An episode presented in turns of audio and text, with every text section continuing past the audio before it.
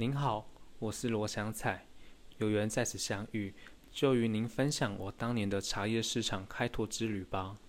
我是新竹关西台湾红茶株式会社专务，一辈子都专注在制茶事业上，也曾经当过关西镇长和新竹县议员。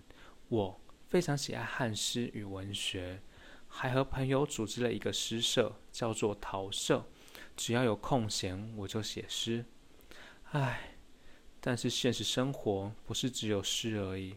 一九三九年，第二次世界大战爆发，台湾茶叶外销面临巨大冲击，需要新的市场。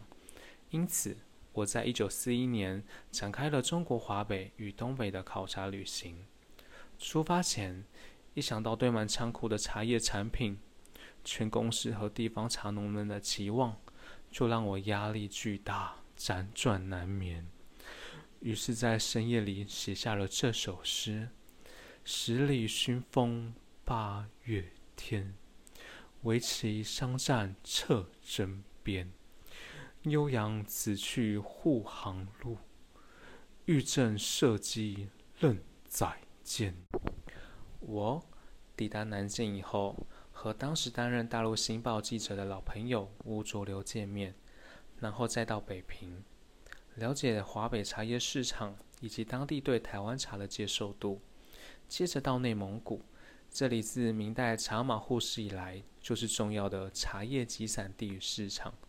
此时我离开家已将近半个月了，看着月亮，不禁思乡情浓。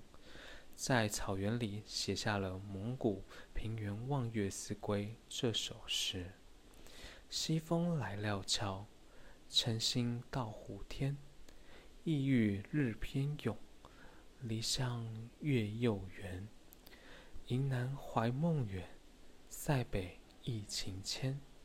羌笛听犹未，思归已怅然。最后，我前往东北三省。这里向来是中国重要的茶叶消费市场。从一九三零年代开始，台湾包种茶很受当地消费者青睐。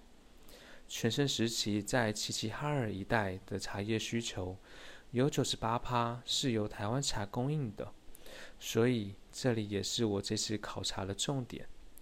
这一路到此，已经在外奔波将近两个月了，虽然非常辛苦。但是并没有浇熄我的热情，因为我是永远不会放弃台湾茶的。谢谢您听完我的旅行故事。